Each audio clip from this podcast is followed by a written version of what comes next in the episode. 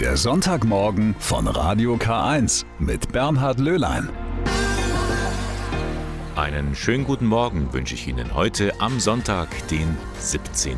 September. Das ist für die katholische Kirche ein besonderer Tag, denn heute ist der Gedenktag der heiligen Hildegard von Bingen. Ja, sie ist bei vielen Menschen beliebt wegen der Naturheilkunde und bis heute werden ihre Werke geschätzt. Außerdem wäre sie in diesem Jahr 925 Jahre alt geworden.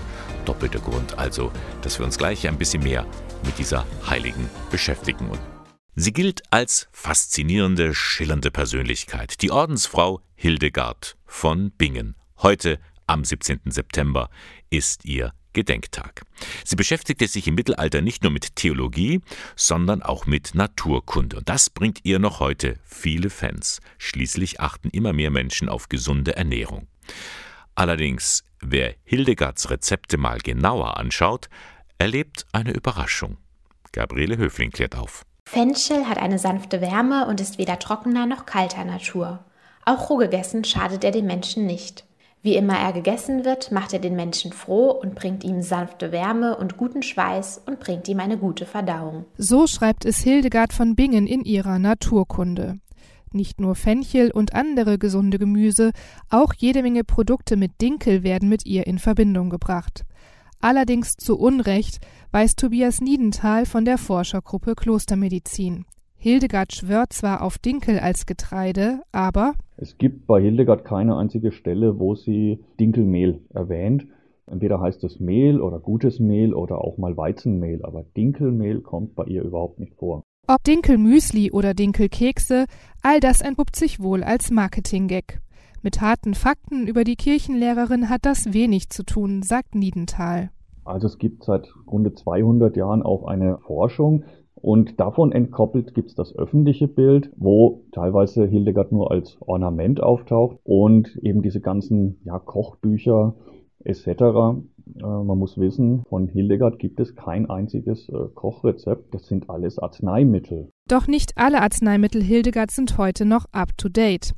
Jetzt zur Erkältungszeit empfiehlt sie zum Beispiel den Rheinfahren, doch der ist giftig, wie wir inzwischen wissen.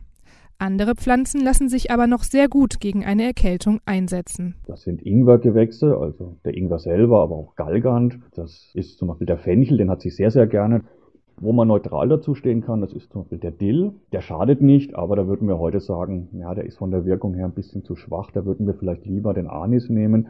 Der hat eine stärkere Wirkung, aber Dill würde jetzt auch nicht schaden. Dass sich Hildegard so sehr für Medizin und Naturkunde interessierte, könnte übrigens auch an ihrem Leben als Benediktinerin liegen. Schon Benedikt von Nursia, der Ordensgründer im 6. Jahrhundert, schreibt in seiner Regel ja, dass jedes Benediktinerkloster eine Krankenstation haben soll und auch entsprechende Fachleute. Und da gibt es dann die, ja, die Hypothese, dass Hildegard da vielleicht in dieser Aufgabe tätig war. Bleiben wir noch einen kleinen Augenblick bei der großen heiligen Hildegard von Bingen. Heute ist ja ihr Gedenktag. Sie ist der Megastar in der katholischen Kirche und auch weit darüber hinaus. Unzählige Bücher, Briefe und Schriften gibt es von ihr. Für viele von uns ist sie die Begründerin der Kräutermedizin. Aber stimmt denn das so alles, was wir über Hildegard zu wissen glauben?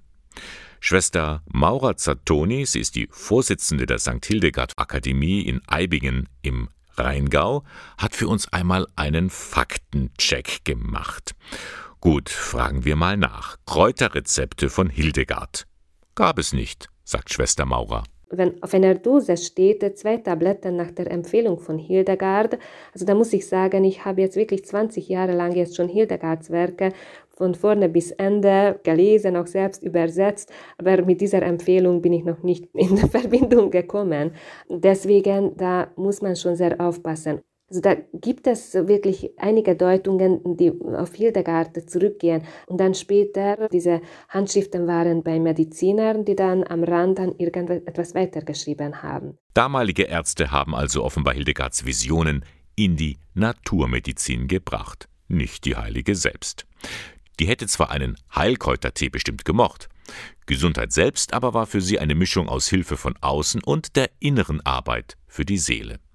Und kommen wir gleich zum nächsten Faktencheck zu Heiligen. Das dunkle Mittelalter. Das war für emanzipierte Frauen gar nicht so dunkel. Wir haben so eine Vorstellung, dass im Mittelalter Frauen äh, zurückgestellt worden waren, aber das stimmt überhaupt nicht. So Hildegard äh, hat ziemlich frei agiert. Sie hat ein Kloster gegründet und äh, sie war in Kontakt mit den Mächtigen der damaligen Welt. Das ist schon Tatsache, dass sie auch mit Erzbischöfen und Bischöfen so auf Augenhöhe kommuniziert hat. Echt klasse. Aber was mich gerade wundert, Schwester Maurer nennt ein Kloster. Aber eigentlich sind es doch zwei.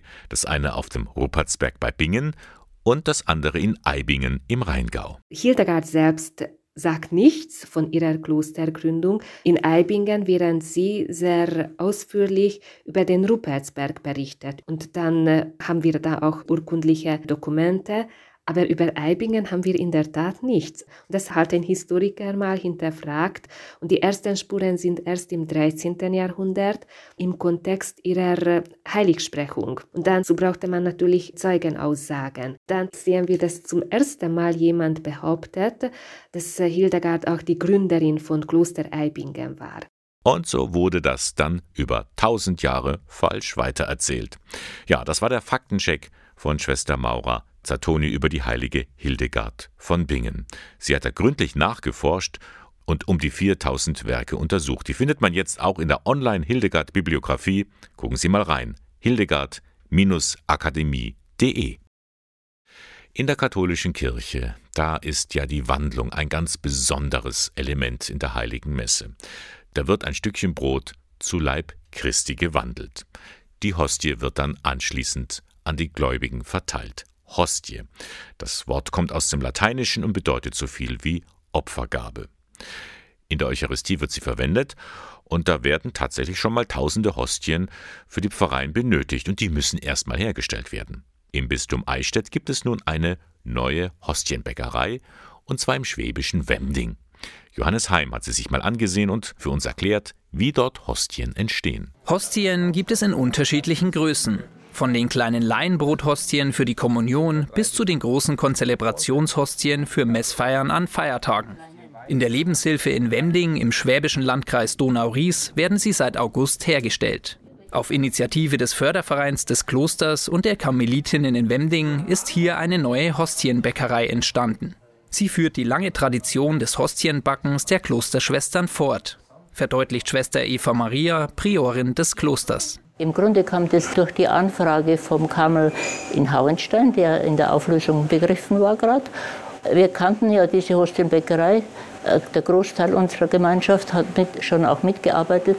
Und es war denen ein Anliegen, dass es weitergeht. Und uns war es dann auch ein Anliegen. Und so haben wir eben zugesagt. Obwohl wir noch nicht gewusst haben, wie das dann laufen kann. Sind aber dann doch froh, dass es jetzt weitergeht, weil es war ja eigentlich immer eine Tradition in den Klöstern, die Hostien herzustellen. So zogen Geräte wie der Teigmischer und die halbautomatische Backmaschine kurzerhand von der Pfalz nach Wemding um. Die Lebenshilfe Donau-Ries betreut in der Einrichtung rund 75 Menschen mit körperlichen und geistigen Einschränkungen.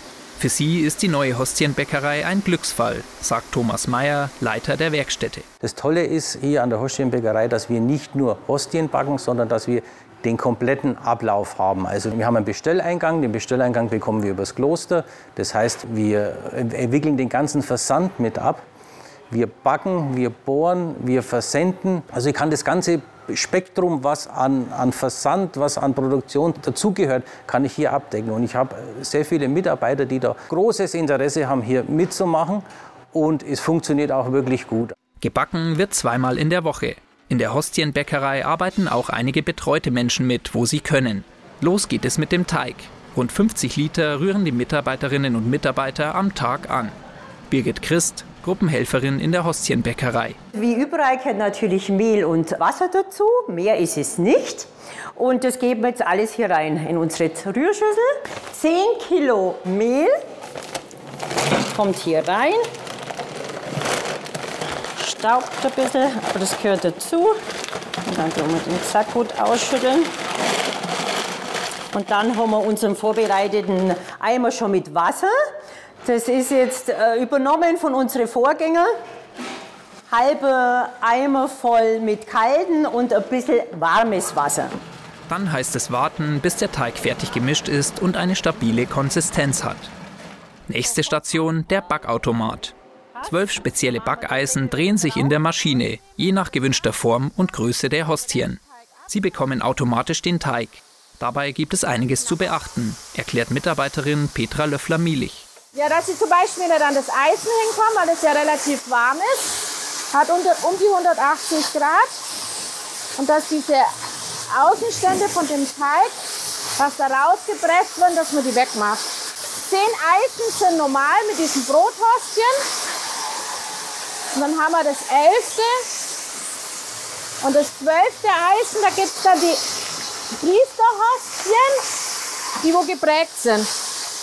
Bevor die Hostien in ihre runde Form gebracht werden können, müssen die Platten in einem speziellen Raum über Nacht befeuchtet werden.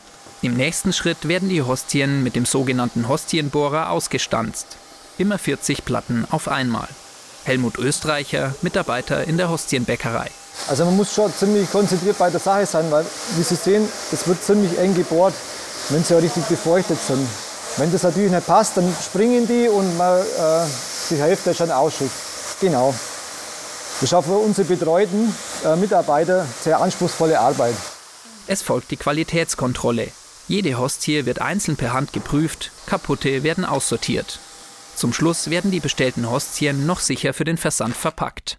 Das erledigen Assistentin Daniela Germgroß und Julia Schmalisch, die im Rollstuhl sitzt und seit sechs Jahren in der Lebenshilfe betreut wird. Wir müssen praktisch in der Verarbeitung drüben die abgewogenen Hostien hier rüberholen, dementsprechend auf unsere Bestellung, was wir brauchen. Und dann wird das in die dementsprechende Kartongröße verpackt. Ich hack das hier ab und schreibe dann die Kiste äh, drauf, die Nummer, welche Kiste wir genommen haben.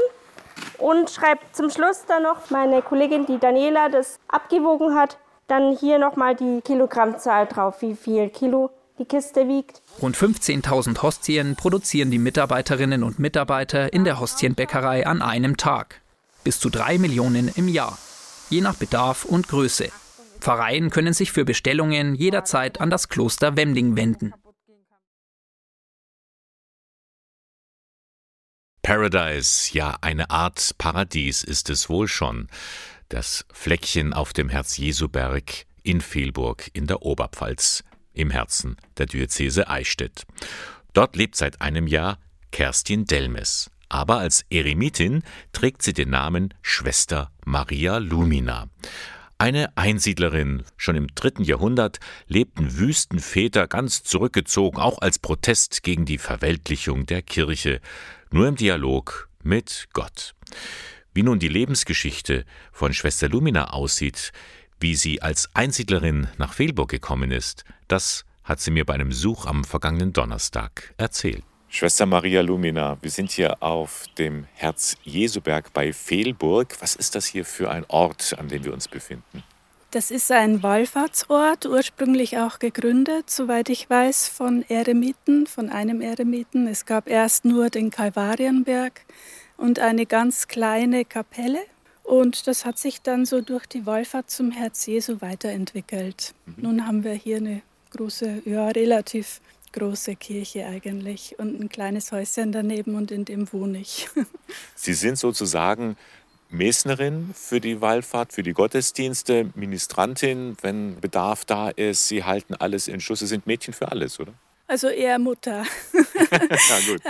ja, also es ist ein sehr mütterlicher Dienst, den ich hier oben mache. Ich schaue einfach, dass alles in Ordnung ist, wenn die Gottesdienste sind. Und das ist mir halt ein großes Anliegen, dass hier wirklich ja, der Herr angebetet wird. Und Sie sind auch jemand, der da ist für Gespräche, für Menschen. Sie haben Sprechzeiten, wo Sie da sind. Man kann zu Ihnen kommen. Mit was für Anliegen kommen Menschen zu Ihnen? Ja, auch meistens Anliegen, wo ihnen eine mütterliche Aussprache sehr gut tut. Schwere Erkrankungen, die ich dann begleite, Krebserkrankung oder einfach ein Rat für die Familie, das Aussprache, das und das ist vorgefallen. Todesfälle, wo man einfach die Trauer teilen möchte, sich mitteilen möchte, solche Dinge. Also es kommt von bis mhm. einfach alles, wofür man vielleicht nicht gleich zum Priester geht, sondern einfach eben mehr so die andere Seite haben möchte und braucht. Glauben Sie, dass Sie auch, weil Sie eine Frau sind, noch mal ganz anders für die Menschen da sein können? Natürlich, wenn äh, meine Präsenz als Frau angenommen wird, dass das dann einfach auch zu einem tieferen Priestertum führen kann, also äh, durch die weibliche Seite, durch mhm. die mütterliche Seite. Nun sind Sie hier als Eremitin, mhm. Einsiedlerin ist ja. so das deutsche Wort dafür, aber das war ja nicht von Anfang an der Ort, an dem Sie gelebt haben. Wo sind Sie denn groß geworden, aufgewachsen? Ich bin aus der Oberpfalz, gebürtige Oberpfälzerin, habe da aber nur die ersten 20 Jahre meines Lebens verbracht. Dann bin ich äh, sieben Jahre lang um die Welt gesegelt und dann habe ich äh, im Norden gelebt, viele Jahre, also in Norddeutschland. Da bin ich dann mit dem Schiff angekommen, habe dort meinen Anker geworfen, bin äh, dort wieder an Land gegangen und nun hat mich der Herr hier zurück in die Oberpfalz berufen. Was war denn so Ihr, Ihr Drang, dass Sie so viel unterwegs waren, die ganze Welt wahrscheinlich gesehen haben? Ich wollte als Kind schon einfach gerne die Welt sehen, ja. Das war einfach so ein tieferer Wunsch und ich denke mal, die Stille, die ich da kennengelernt habe, ist, ne, wenn man so über so einen großen Ozean segelt und man ist weit weg von jeder Zivilisation Damals gab es ja auch noch kein Handy. Man ist so ganz in der Stille mitten auf dem Meer. Da erfährt man schon eine große Tiefe. Was war dann der Auslöser für Sie, dass Sie gesagt haben, ich möchte ein Leben relativ abgeschieden und alleine führen? Ich lebe hier ja trotzdem auch mit Menschen. Mhm. also das Einsiedler-Eremitenleben, das ist jetzt äh, ja nicht unbedingt so, dass man sich von den Menschen trennt, sondern im Gegenteil, man gibt sich noch viel mehr den Menschen hin. Wovon man sich trennt, ist von den weltlichen Dingen. Also man lebt einfach mehr zurückgezogen und äh, ganz, man gibt sein Leben für Gott. Was ist das dann, was, was Sie in Anführungszeichen aufgegeben oder abgegeben haben, wo Sie gesagt haben, davon trenne ich mich? Man trennt sich natürlich von den eigenen Vorstellungen. also ich weiß noch ganz früher, ich bin ja künstlerisch begabt und habe auch eine Ausbildung als Restauratorin. Aber so meine sehr künstlerische Seite, da wollte ich schon zu einem bestimmten Zeitpunkt in meinem Leben auch Karriere machen.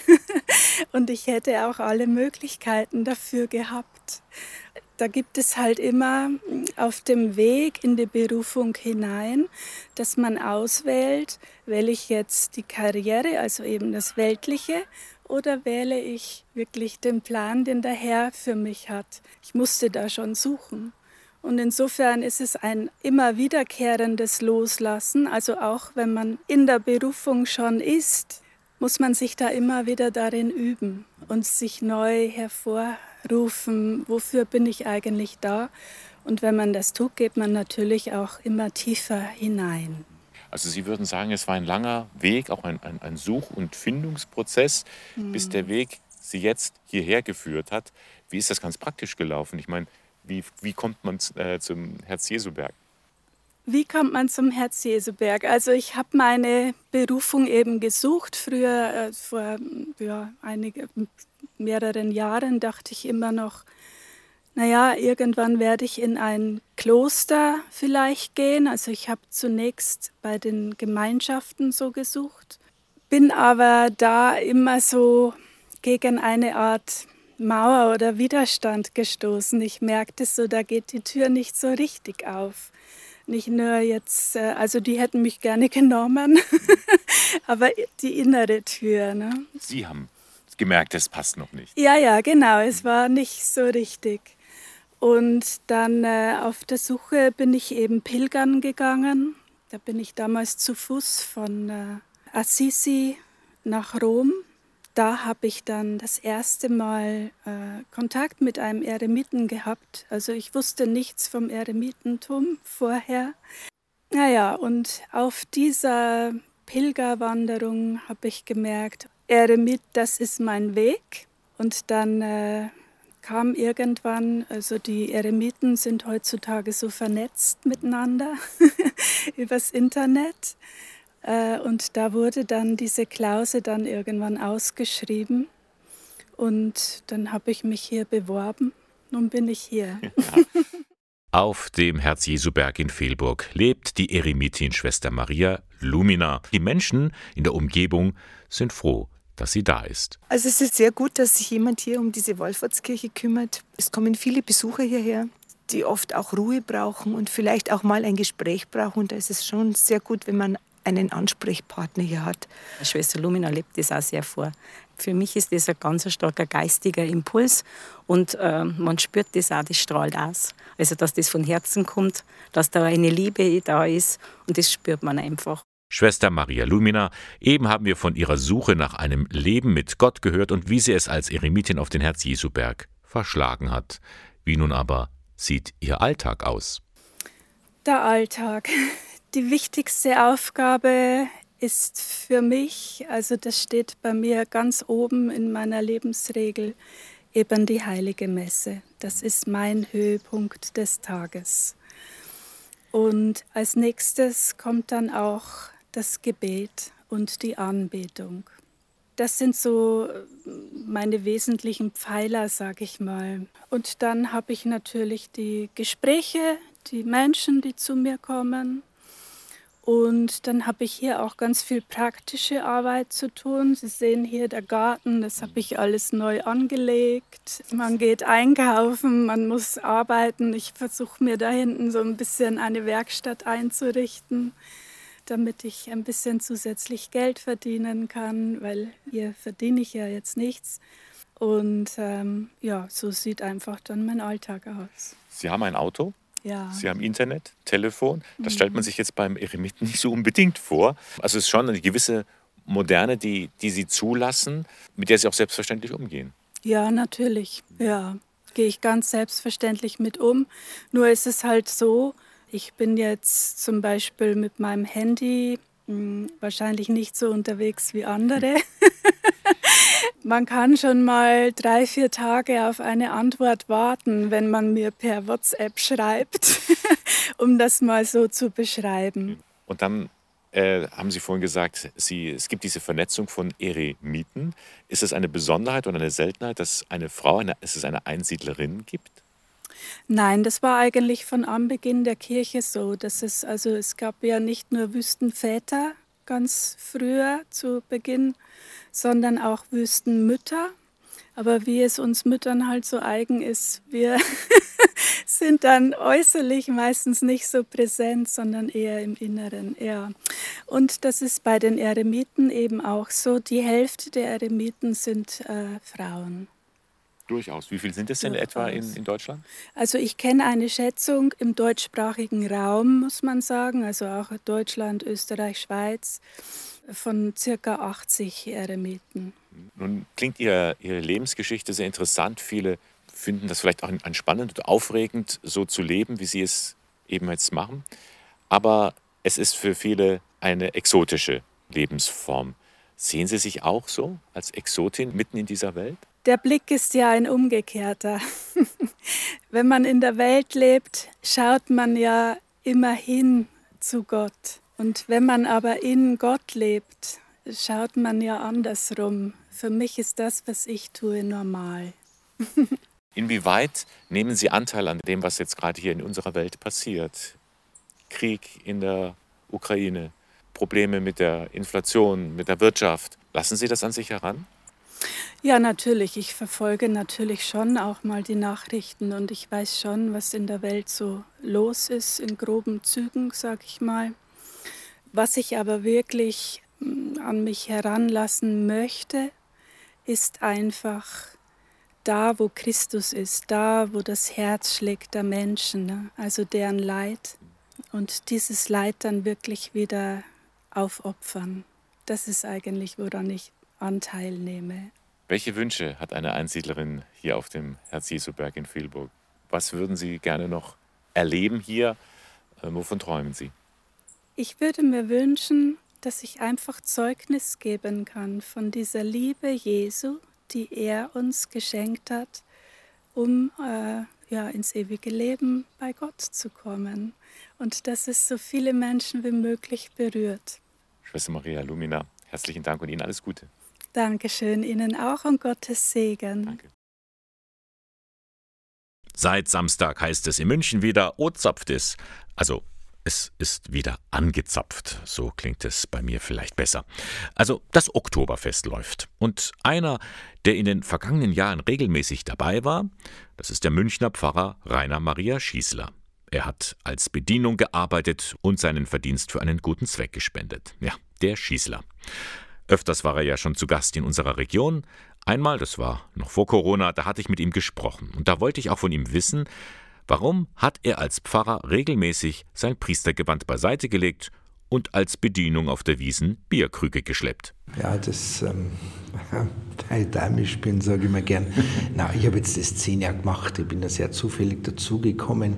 Und jetzt haben viele Gründe da, warum man es macht. Das vom Karitativen her, weil damit auch ein Zeichen setzen will, dass man nicht nur da draußen arbeitet, um sich selber zu bereichern. Man kann das Geld teilen und damit teilt man die Freude der Menschen. Es ging ja nur Leute eigentlich hinaus, die Freude leben wollen. Dann, weil man natürlich schon zur Familie gehört nach zehn Jahren. Wir sind ein eingeschworenes Team und dann, es diesen berühmten Wiesenvirus gibt, der wenn die Arme ergriffen hat, dann weißt du genau, dass solange du irgendwie aufrecht gehen kannst, gehst du dann aus. Und weil es einfach Spaß macht. Aber es ist doch körperlich auch anstrengend. Naja, Gott, es gibt viele körperliche Anstrengungen, andere müssen noch härter arbeiten und ich komme jetzt auch nicht gerade am Zahnfleisch daher, also das ist der Backe noch locker. Es ist eigentlich für mich die mentale Anstrengung größer. Mental einfach deswegen, weil es ist ein sehr stupider Job.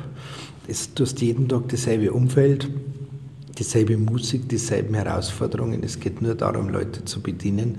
Es passiert in dem Sinne nichts Neues und dann kann schon mal so die Frage kommen, was mache ich überhaupt? Ähm, Gerade heuer, wo teilweise dann so schönes Wetter war, wo ich mir denkt, warum bist du nicht irgendwo mit deinem Motorrad in Südtirol unterwegs? Was stehst du hier in einem Bierzelt umeinander? Das ist an sich schwieriger zu kneistern, als äh, dass man halt da einmal schleppen muss. Das mag sein. Sie machen das ja in Ihrer Freizeit, trotzdem erkennt man Sie als den Pfarrer, Pfarrer Schießler, als unseren Pfarrer. Finden auch viele seelsorgerliche Gespräche statt am Biertisch? Ja, zunächst einmal sind meine Kollegen mir anvertraut. Die suchen mich als Pfarrer. Aber natürlich gibt es jetzt mittlerweile sehr viele Gäste, die mich natürlich aufsuchen. Es darf man sich das aber nicht so erwarten, dass man da abends, wenn der Megaparty ist, dazwischen über irgendgott der Welt spricht es gibt so Nischen, so untertags, während der Mittagswiesen, wo es halt ruhiger ist. Und dann kann man mit den Leuten darüber reden. Aber ich muss sagen, auch das ist eine enorme Anstrengung. Es ist was anderes, ob jemand zu dir in ein Fahrbüro kommt und das Seelsorgsgespräch sucht oder du sitzt in einem Bierzeit und hinten spulen äh, Kölle Lauf, was weiß ich, gell? und du äh, sollst hier da über irgendwelche dogmatischen ähm, Vorgaben diskutieren. Ja, auf das Oktoberfest lässt Pfarrer Rainer Maria Schießler nichts kommen. Doch mit knapp 60 Jahren wurde ihm der Job dann zu viel, auf der Wiesen arbeitet er nicht mehr. Begeistert ist er aber nach wie vor von diesem Volksfest, und das kann man nun nachlesen in seinem neuen Buch Wiesenglück, eine Liebeserklärung. Sie werden immer weniger Ordensschwestern in unserer Region. Das Ordenssterben macht auch in der Diözese Eichstätt keinen Halt. Noch vor einigen Jahren gab es zum Beispiel die Mallersdorfer Schwestern, sogar ein Priesterseminar, aber das ist lange her. Dabei leisten gerade auch diese Schwestern einen wertvollen Dienst. Zum Beispiel Schwester Johanna Haugeneder. In Mallersdorf, im Nachbarbistum Regensburg, ist ihr Einsatzort das Krankenhaus. Claudia Breski berichtet. Wenn die Mallersdorfer Ordensschwester Johanna Haugeneder von ihrer Arbeit im Mallersdorfer Krankenhaus erzählt, dann wird schnell klar, sie ist dort goldrichtig. Die gelernte Krankenschwester ist nämlich seit 23 Jahren hier Krankenhausseelsorgerin. Das ist schon eine ideale Kombination, weil die Patienten natürlich viel über ihre Krankheiten reden wollen wo schmerzt, wo es tut weh. Und wenn jetzt jemand da ist, der wo da ein bisschen was versteht davon, ich verstehe sie. Ich habe da schon mehrere Leute begleitet oder so, weil ich aus der Pflege komme und so. Die Leute öffnen sich anders dann, weil sie auch mehr Vertrauen haben vielleicht. Ich weiß es nicht genau, aber ich empfinde es so. Oder ich erlebe es so. Was Schwester Johanna macht, bezeichnet sie selbst als nachgehende Seelsorge. Sie wartet also nicht, bis sie gerufen wird, sondern sie ist jeden Tag auf einer anderen Station unterwegs, um Kranke von sich aus zu besuchen. Die meisten freuen sich darüber. 99,9 Prozent sehen das als sehr positiv. Und auch vom Personal her, ich habe null Schwierigkeiten. Ich werde gesehen, ich bin Teil von einem Team.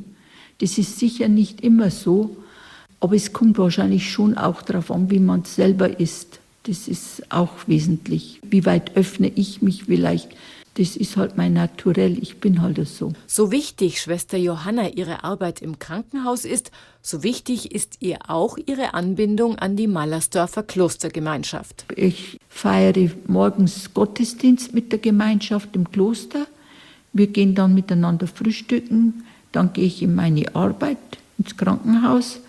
Zum Mittagessen fahre ich wieder ins Kloster und dann noch ein Essen fahre ich wieder runter und bleibe bis um 17 Uhr.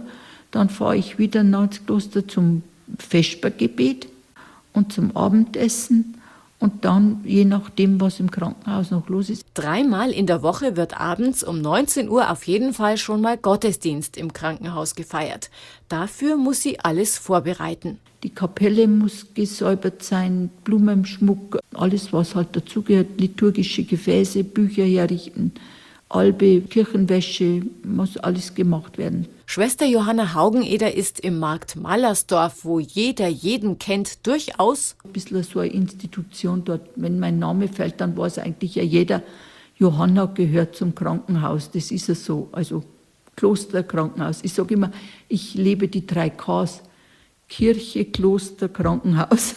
Und diese drei Ks möchte sie noch so lang wie möglich leben. Ich hatte ja schon meinen 65. Geburtstag und ich habe auch meinen Rentenantrag schon unterschrieben, aber ich habe jetzt nicht vor, gleich in die Rente zu gehen. Ich möchte schon noch, solange es mir gesundheitlich so gut geht, wie es mir jetzt geht, möchte ich den Dienst in der Seelsorge schon noch leisten.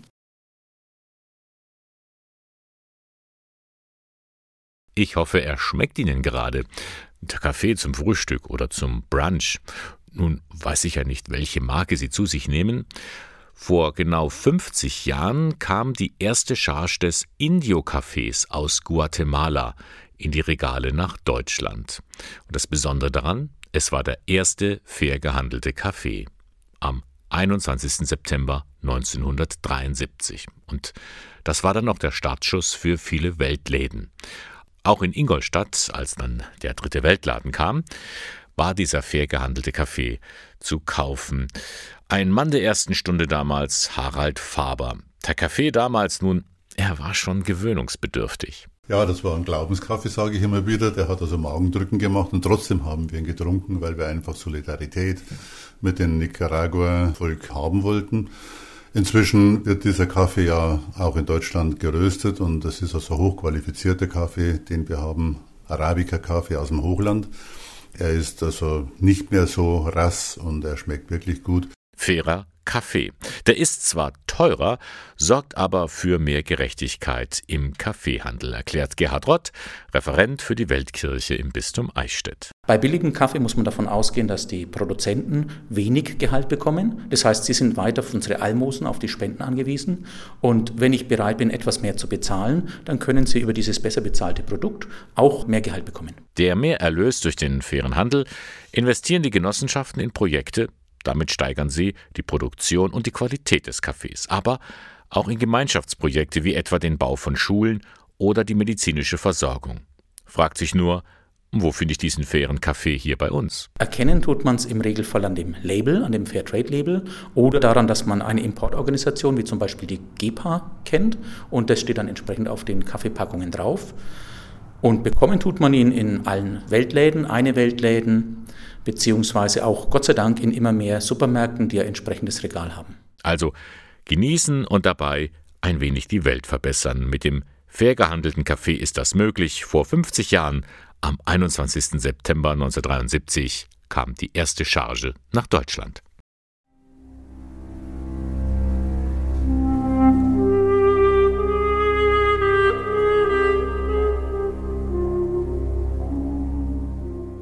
Musik aus dem Film Schindlers Liste. Da entstehen sofort Bilder im Kopf. Dieser Oscar-prämierte Film wirkt bis heute nach und erst recht seine Musik. Dieses Stück hat Jura Feitmann eingespielt, vielleicht der weltweit bekannteste Klarinettist. 85 Jahre ist er mittlerweile und immer noch zieht es ihn auf die Bühne. Auch nach Ingolstadt. Am kommenden Samstag, den 23. September, gibt er ein Konzert in der Ingolstädter Pfarrkirche St. Pius. Wie schon vor zwei Jahren. Damals hatte ich die Gelegenheit, mit ihm zu sprechen. Es war eines der ersten Konzerte nach der Pandemie. Endlich konnte Jora Feitmann wieder vor Publikum spielen. Das hat er doch sehr vermisst, denn Musik ist sein Leben. Die Sprache der Seele ist Art. Die Sprache der Seele ist die Kunst. Jede Form von Kunst, ob Malerei, Tanz, Lyrik oder Musik, das ist unsere Sprache.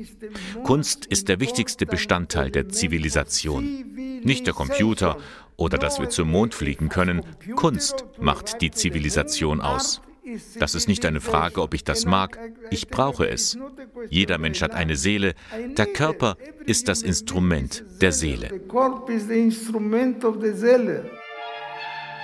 Und mit seiner Klarinette teilt er seine Gefühle mit uns. Mit ihm können wir weinen und lachen.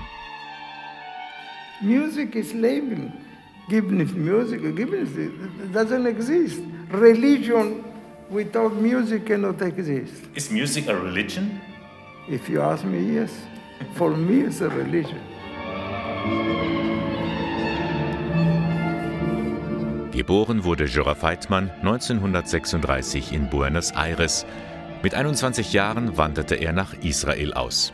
Er entdeckte für sich die Kletzmer Musik und machte sie in der ganzen Welt bekannt. Sein Credo Musik überwindet alle Grenzen. Ich habe in Tokio gespielt. Dieselbe Melodie habe ich in der Ukraine gespielt oder in Rio de Janeiro. Niemand musste das übersetzen. We are one family. Wir alle sind eine Familie. Das sagt er in jedem seiner Konzerte. Und er meint es ernst. Denn gerade vor seiner eigenen Haustür erlebt er immer wieder, was Menschen einander antun können. Die Palästinenser wollen keinen Krieg, die Israelis wollen keinen Krieg. Aber ist es eine Lösung, sich gegenseitig zu töten? Was ist das? Das muss beendet werden. Wie viele nukleare Bomben gibt es auf der Erde? Man kann es nicht glauben. Wofür? Wenn man mit Politikern spricht, heißt es, wir brauchen die Bomben, um den Frieden zu erhalten. Dumm ist das. Schrecklich ist das. Dumm. Das ist schrecklich. Da wird der ältere, freundliche Herr, wie wir ihn sonst kennen, richtig wütend. Seine Antwort auf den Unfrieden? Musik. Die Musik von Jora Feitmann kann man auf CD hören, wirklich erleben kann man sie nur in einem seiner Konzerte. Wie er, vereint mit seinem Instrument, die Zuhörer berührt und fasziniert zugleich. Und man bekommt eine Ahnung, was uns alle miteinander verbindet, was die Lösung für so viele Probleme wäre. Stellen Sie sich ein neugeborenes Baby vor. Das Baby sagt zu der Mutter, möchtest du mit mir kommunizieren? Ich kenne da nur eine Sprache. Sing zu mir. Und Jura Feitmann spielt zu uns. Zwei großartige Konzerte in Ingolstadt. Viele weitere Auftritte werden auf dieser Tournee noch folgen. Hoffentlich für viele Jahre.